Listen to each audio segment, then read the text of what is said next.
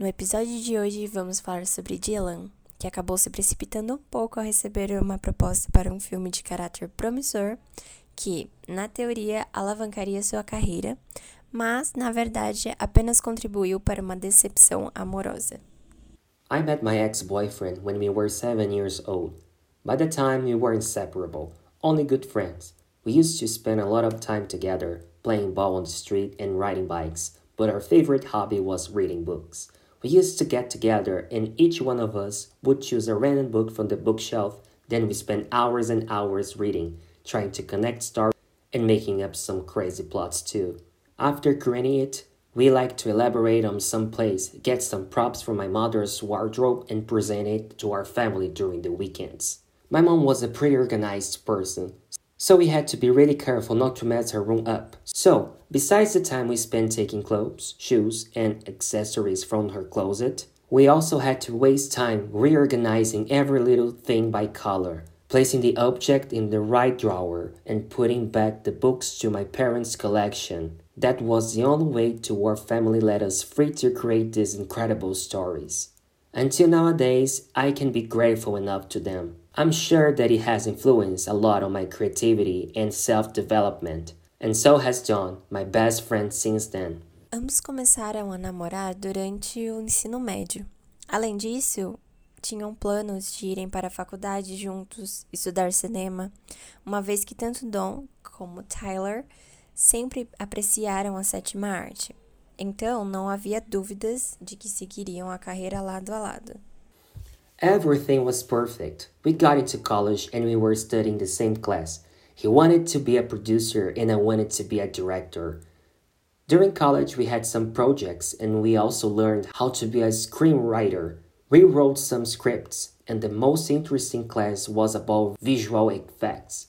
Though we didn't have the intention to follow an adventure genre that would require us to be specialists in it. Perhaps the university had been demanding too much from him, or maybe he was starting to get a little bit depressed. But in the third year, our relationship, plans, and his performance in his studies started to went downhill. He lost the energy for everything, was always lazy, almost a couch potato, especially when we had to hand in our group works. I had to do it all by myself most of time. That was getting on my nerves. I was still trying to support and motivate him, but any of those things I tried to do was working. In the past, we even used to have some movie nights, analyzing films and having fun, but after some years he wasn't showing so into it. Bem quando Dylan já estava cansado de ter que fazer tudo sozinho e de tentar ajudar Don a se sentir melhor, ele recebeu uma proposta. Before the crisis in our relationship, we always said we would keep on with our projects to produce movies together no matter what. But on a summer day, a few months to finish college, I received a call from a big movie company inviting me to a new project, but that didn't include Don. Nonetheless, I would have to travel to another country for one year to conclude that movie project. I would have to read the screenplay. My initial plan was to work as a director, but I couldn't miss the opportunity. That night, joined the conference call with the crew to outline some points about the project. My internet was awful, but I had already said I didn't catch that so many times that would be so embarrassing asking them to repeat everything twice. So although I could understand what the project was about because they were breaking up all the time, I agreed with everything they said when asked my opinion until we hung up the meeting. The next day I decided to break up with Don. He didn't react very well at the start, so I told him the truth. I had accepted an independent job, which didn't include him, and I would travel abroad for a long time, then I couldn't go on in relationship. O que Dylan não sabia era que Don havia recebido a mesma proposta que ele, alguns dias antes, mas teria recusado por não querer ter que ficar longe ou afetar ainda mais o relacionamento dos dois.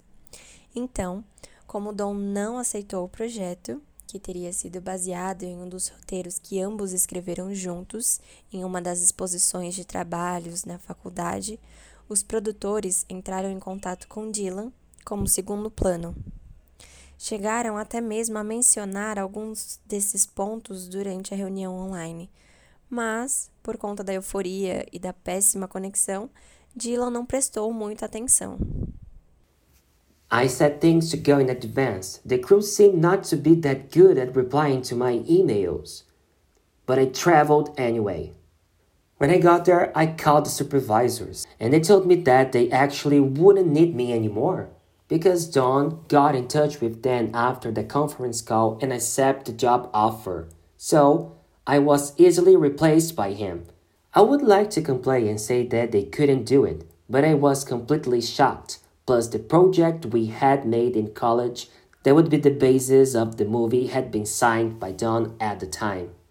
So I couldn't even demand a thing or require the copyright. Esse episódio foi produzido por Fluence Pass, a única escola do mundo com o ciclo completo para você falar inglês. Gostou? Compartilhe e comente com seus amigos. Quer acelerar sua aprendizagem com conversação ilimitada, aula particular e ainda ter um mega desconto? Acesse fluencypass.com e comece agora a jornada da sua fluência. Siga a gente para a próxima história em inglês. Até semana que vem!